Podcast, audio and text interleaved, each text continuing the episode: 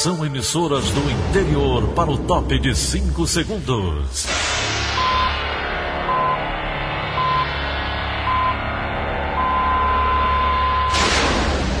A Verdinha leva o som cada vez mais longe. Rádio Sul Cearense de Brejo Santo, Cristal de Quixeramobim, Iracema de Ipu, Jornal Centro-Sul de Iguatu, Macambira de Poeiras, Tabajara de São Benedito, Oroz FM, Pioneira de Forquilha, Itataia de Santa Quitéria, União de Camocim, Educadora do Cariri do Crato, Líder FM de Itapipoca, Aquarela FM de Miraíma, Liberdade de Ita Itarema, Carinhosa de Acopiara, Sertão Central de Senador Pompeu, Vale do Salgado de Lavras da Mangabeira, Vale FM de Nova Russas.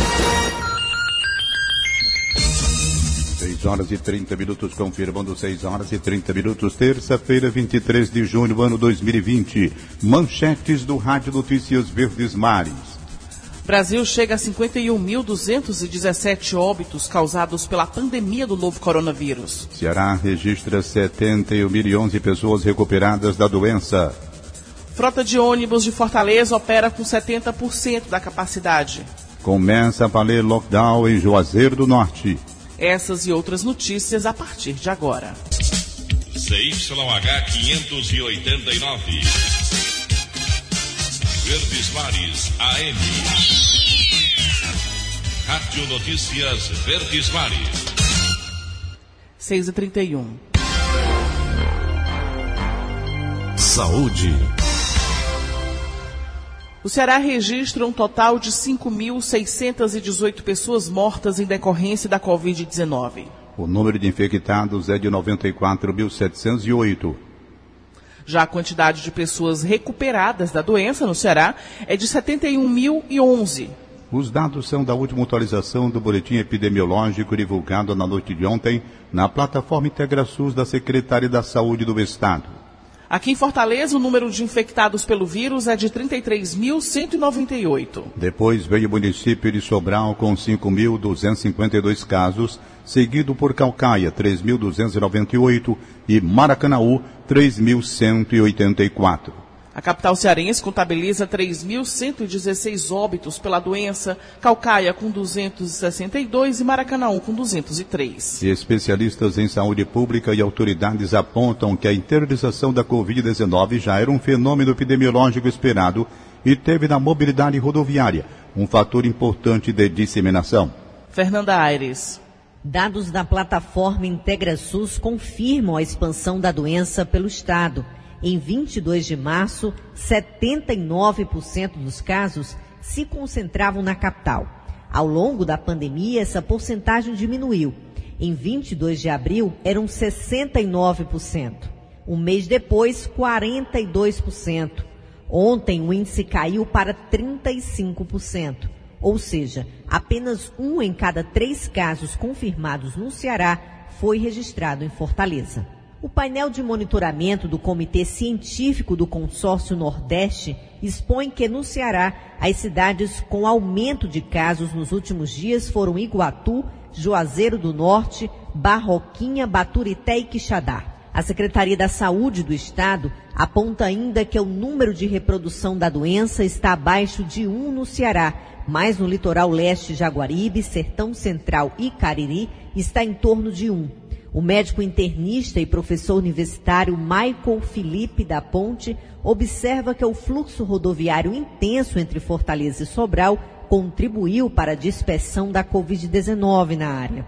Para o presidente da Associação dos Municípios do Estado do Ceará, Nilson Diniz, não é possível identificar apenas uma rota de transmissão da doença. Nós identificamos gente que veio de Recife, São Paulo, do Cariri, Fortaleza, identificamos através do nosso monitoramento pacientes que vieram contaminados de outro lugar, da Paraíba. Então nós temos aqui é, casos de todos os lugares, não foi um, uma, uma, coisa isolada. E esse aqui para o Clínico. Fernanda Aires, para a Rádio Verdes Mares. E os leitos de UTI especificamente para o tratamento de pacientes com a Covid-19, estão passando a ser usados agora na assistência clínica e cirúrgica para a população de Fortaleza. A medida foi adotada após a redução dos casos e óbitos pelo novo coronavírus. A informação foi divulgada pelo prefeito Roberto Cláudio ontem à noite em uma rede social. O prefeito Roberto Cláudio também comentou o início da segunda fase da retomada econômica da capital. Ele destaca que o retorno de novas atividades está sendo permitido de acordo com a redução consistente dos indicadores assistenciais e epidemiológicos de Fortaleza desde a fase de transição. A fase de transição e as duas primeiras semanas do processo de abertura não renderam nenhuma preocupação maior para o sistema de saúde público ou para um eventual crescimento do número de casos ou número de óbitos. A gente só está conseguindo exatamente ir para essa segunda fase graças à consistência da redução dos indicadores de saúde pública, tanto assistenciais como principalmente da queda do número de óbitos. Que a gente possa ter um processo responsável, consciente ao longo dessas duas próximas semanas, que as empresas e novos negócios possam abrir suas portas cumprindo rigorosamente os protocolos, que cada um de nós, cidadãos, possa continuar fazendo uso de máscara, principalmente quando em vias e espaços públicos, que a gente possa continuar tendo cuidado de lavar as mãos, evitar o contato físico, manter o distanciamento social e evitar as aglomerações, mesmo nas atividades permitidas, há protocolos para elas, para evitar as, aglomerações mas nada melhor do que a nossa própria consciência de evitar que a gente possa estar contribuindo para um acúmulo de pessoas em uma área restrita, em uma área pequena, que acaba gerando um risco maior de disseminação. O prefeito falou ainda sobre a entrega do terceiro lote de cestas básicas às famílias beneficiadas do Bolsa Família. São 108 mil famílias cadastradas que terão direito a esse benefício. Várias pessoas estão recebendo nos seus celulares, o contato do telefone, o local e o dia específico de pegar, exatamente para que a entrega da cesta não seja um problema porque pode eventualmente produzir aglomeração e acúmulo de pessoas. Então a gente está fazendo isso, se comunicando com as pessoas e orientando os locais e os dias específicos de entrega serão nas mesmas escolas que foram feitas e mesmo espaço que foram feitas as duas primeiras. E vai levar os dias que forem necessários para garantir esse benefício social tão importante que é a garantia de subsistência alimentar às pessoas que vivem em situação de maior vulnerabilidade aqui na cidade de Fortaleza. Fortaleza entra na fase 2 da retomada econômica, com a reabertura parcial de restaurantes e templos religiosos. Também são permitidos exercícios individuais e serviços de assessoria esportiva. Os detalhes com Brenda Albuquerque. Nesta segunda-feira, começou a segunda fase da retomada da economia em Fortaleza. Com limites no atendimento, restaurantes tiveram movimentação tranquila no primeiro dia de reencontro com o público.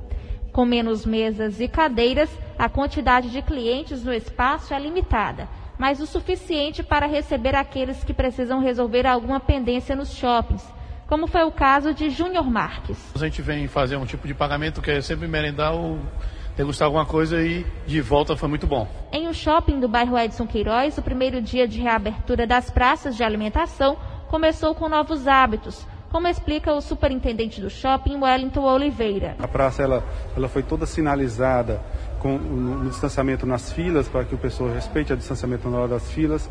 Reduzimos em 50% a capacidade das mesas, como também como dispõe no protocolo, e orientamos os lojistas também a seguir o protocolo específico da área de alimentação, principalmente o uso de máscara e face shield pelos colaboradores, a aplicação do, daquela, do anteparo no caixa para o distanciamento. As praças de alimentação e os restaurantes precisam seguir os protocolos do governo para reabrir as portas.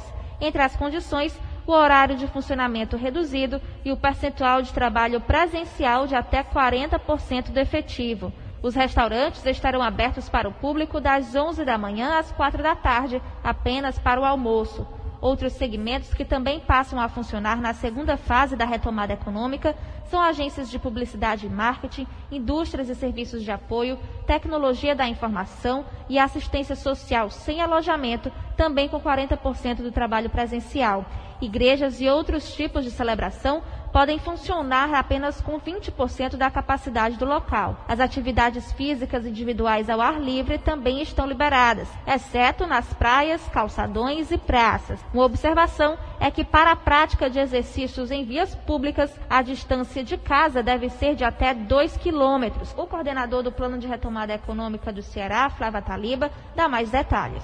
Vamos nos concentrar em prática de esportes individuais. E aí significa a prática em vias públicas, nas ciclovias, por exemplo, em, em espaços livres e que não sejam comerciais. Brenda Albuquerque para a Rádio Verdes Mares. A Secretaria da Saúde do Ceará iniciou ontem à tarde fiscalização nas empresas referente à segunda fase do plano de retomada das atividades econômicas do Estado. As praças de alimentação e restaurantes iniciam a sua reabertura e são foco das ações educativas realizadas. A orientadora da Célula de Fiscalização e Inspeção de Serviços de Saúde, Jane Cris Lima Cunha, fala sobre essas ações.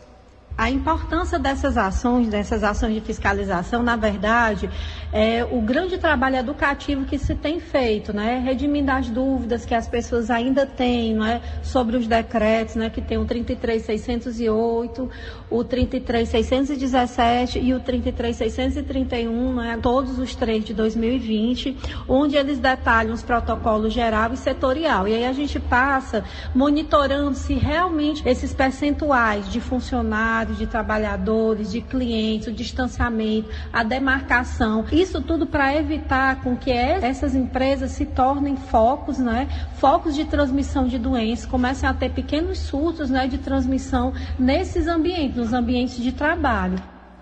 De acordo com a atualização do Ministério do, da Saúde, divulgado ontem, o Brasil chegou a 51.217 óbitos em função da pandemia do novo coronavírus. O balanço também registrou 20.432 novos casos, totalizando 1.106.470 pessoas infectadas pela doença. Do total, 483.550 pacientes estão em observação, 571.649 foram recuperados e 3.912 mortes seguem em investigação. Os estados com maior número de óbitos continuam sendo São Paulo, 12.634, Rio de Janeiro, 8.933, Ceará, 5.604, Pará, 4.605 e Pernambuco, 4.252. E o Brasil voltou a ser criticado no exterior por flexibilizar as medidas de isolamento social. Sérgio Ripardo tem os detalhes. No Reino Unido, a prestigiada Universidade de Oxford, que pesquisa uma vacina contra o coronavírus, reprovou a reabertura da economia por oito capitais, considerando precipitada. Fortaleza, Recife, Salvador, Manaus, Goiânia, Rio de Janeiro, São Paulo e Porto Alegre não atenderam, segundo a Universidade Britânica, aos critérios da Organização Mundial de Saúde. A OMS recomenda aguardar a redução dos casos e dos óbitos antes da retomada das atividades não essenciais como o comércio. Já a OMS questionou os números divulgados pelo Ministério da Saúde sobre a doença. O diretor da OMS, Mike Ryan, disse que o Brasil ainda realiza poucos testes para o coronavírus em relação ao tamanho de sua população o que significa que o número de pessoas com a Covid-19 deve ser maior que o registrado. Devido ao risco de uma segunda onda de contágios, já há capital voltando atrás. Em Santa Catarina, a capital Florianópolis voltou a endurecer as regras de isolamento social, após detectar uma alta nos casos e mortes da Covid-19. A partir de amanhã, o uso de máscaras, que era obrigatório em alguns locais, passa a ser obrigatório em toda a cidade. A multa que antes era de 125 reais, sobe para R$ 1.250. Shoppings e academias deverão ficar fechados por mais 14 dias na capital catarinense. Sérgio Ripado para a Rádio Verdes Mares. Frota de ônibus opera com 70% da capacidade na segunda fase da retomada da economia em Fortaleza. Os usuários reclamam da demora e das aglomerações nos terminais. Rafaela Duarte. A empresa de transporte urbano de Fortaleza informou que a frota programada nesta fase 2 será de 70% da frota em um dia útil e será monitorada diariamente para que seja reforçada com ônibus extra naquelas linhas de maior demanda. A quantidade de ônibus está disponível de acordo com a demanda de usuários, que está estabilizada em 35% de um dia útil. A Etufor orienta também que os usuários respeitem o isolamento social e utilizem as máscaras. Rafaela Duarte para a Rádio Verdes Mares. E o município de Juazeiro do Norte, na região do Cariri, entra em lockdown, regime de isolamento social rígido. A medida começou a valer ontem e segue até o próximo domingo. Tony Souza. Juazeiro do Norte, com um número crescente em casos confirmados e óbitos por conta do coronavírus, resolveu instalar um lockdown a partir desta semana. Inclusive, nesta segunda-feira, já tivemos uma ação muito presente dos órgãos de fiscalização no município de Juazeiro do Norte. Lojas chegaram a abrir. Alguns proprietários alegaram que não estavam sabendo do decreto. O fato é que a vigilância sanitária interveio e muita gente teve que fechar. Nós conversamos com o coordenador da Vigilância Sanitária, o David Marrom, que falou sobre o assunto. Estamos intimando, estamos também, eh, em alguns casos, se, se encontrar aglomerações dentro das lojas, nós aplicaremos auto-infração e também a abertura do processo administrativo sanitário, bem como pagamento de multa ou até interdição do estabelecimento. Se o mesmo assim resistir, o mesmo poderá ser conduzido à delegacia para assinar um boletim de ocorrência. Segundo números divulgados à Secretaria de Saúde do município de Juazeiro, na noite desta segunda-feira, são 60 óbitos e mais de 1.780 casos confirmados de Covid-19 no município. Dentro deste lockdown, a partir da quarta-feira, mercados públicos estarão todos fechados. Também tem a medida de barreira sanitária nos limites de Juazeiro do Norte, com municípios como Barbalha, Crato e Caririaçu. A secretária de Saúde do município, Glauciane Quental, também falou sobre essas medidas. Nós vamos utilizar esse período para desinfecção dos mercados. Algumas ruas do centro, como do Pirajá, serão fechadas, realmente ruas de maior fluxo de concentração de pessoas. O mercado, quarta-feira, ele fecha para é, fazer a limpeza e ele volta a abrir somente após essa fase de isolamento rígido. Tony Souza, de Juazeiro do Norte, para a Rádio Verdes Mares. E o TCE determina a suspensão de licitação para a construção do Hospital Universitário da UES. A unidade hospitalar foi anunciada no ano passado pelo governador Camilo Santana. Alessandra Castro. O Tribunal de Contas do Estado determinou em decisão cautelar que o governo do Ceará suspenda o processo licitatório de 300 milhões de reais para contratar uma empresa para construir o Hospital Universitário da UES.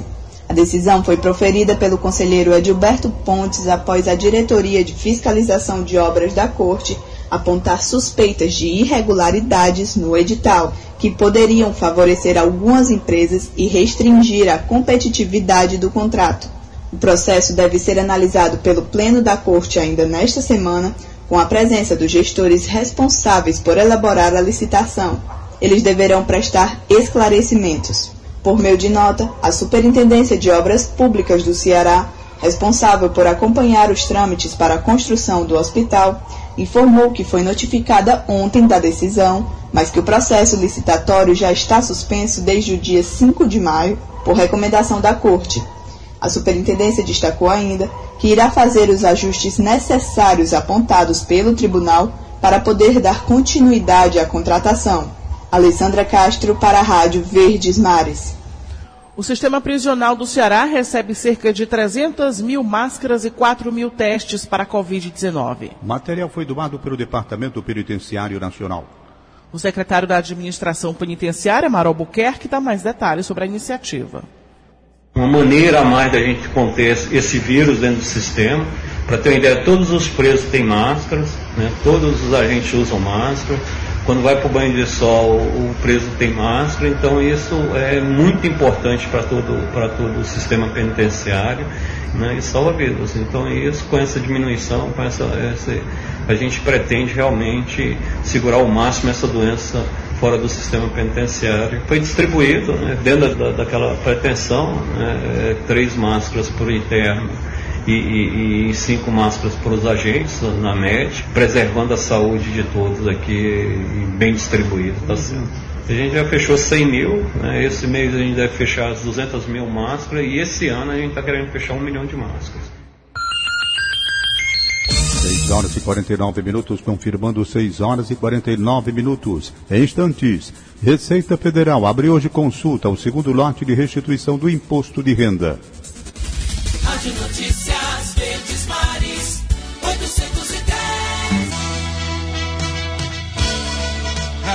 Notícia Verdes Mares. Vamos agora direto para a redação integrada do Sistema Verdes Mares com a jornalista Lígia Costa, que traz para a gente mais informações. Bom dia, Lígia.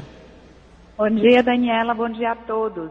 Agentes da Força Tática do 8 Batalhão da Polícia Militar prenderam ontem dois homens e recuperaram 220 litros de combustível no bairro Cais do Porto. A dupla foi surpreendida pelos policiais durante o patrulhamento no momento em que retiravam líquido inflamável do tanque de um dos veículos estacionados na região. Foram encontrados com suspeitos 11 galões cheios com gasolina e álcool, com capacidade para 20 litros cada. A polícia também apreendeu as ferramentas usadas na ação e dois mil reais em espécie que estavam com um dos criminosos. No momento da abordagem, a dupla ainda tentou fugir a pé, mas foi capturada. Francisco Daniel Lima Madeira, de 38 anos, já responde a seis inquéritos policiais, sendo três por furto, um por roubo, um por ameaça e outro por dano. E Luiz Fernando Lopes Costa Souza, de 20 anos, tem também antecedentes por tráfico de drogas, posse ilegal de arma de fogo e atos instacionais durante a adolescência. Os dois foram encaminhados para o nono distrito policial, no bairro Antônio Diogo. Lígia Costa, para a Rádio Verdes Mares. 6h52. Política. Deputados divergem sobre a votação virtual de processo contra André Fernandes por quebra de decoro e tentam adiar a decisão para quando as atividades presenciais forem retomadas na Assembleia Legislativa. Os detalhes estão com Letícia Lima.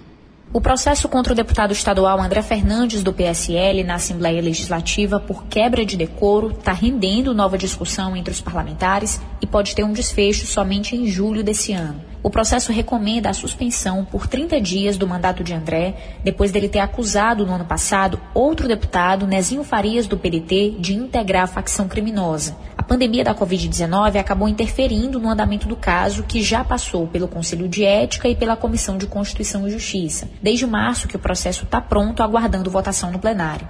Recentemente, deputados pressionaram o presidente da Assembleia, deputado José Sarto, do PDT, para colocar em votação o processo, após André Fernandes divulgar informações falsas sobre a pandemia no Estado, e também depois dele trocar acusações com outros deputados. A Assembleia chegou a regulamentar o sistema de votação secreta virtual exigido em um processo disciplinar, mas ainda não foi colocado em pauta há um receio de problemas jurídicos para casa. Agora, deputados também divergem sobre o processo contra André Fernandes e tentam, nos bastidores, adiar a votação do processo para quando as atividades da Assembleia forem retomadas. A expectativa é de que o retorno seja em julho. Deputados do MDB, por exemplo, alegam que não se sentem confortáveis de votar o processo virtualmente. Alguns até nem concordam com a punição recomendada a André Fernandes. Outros deputados, no entanto, defendem a votação virtual do processo quanto antes.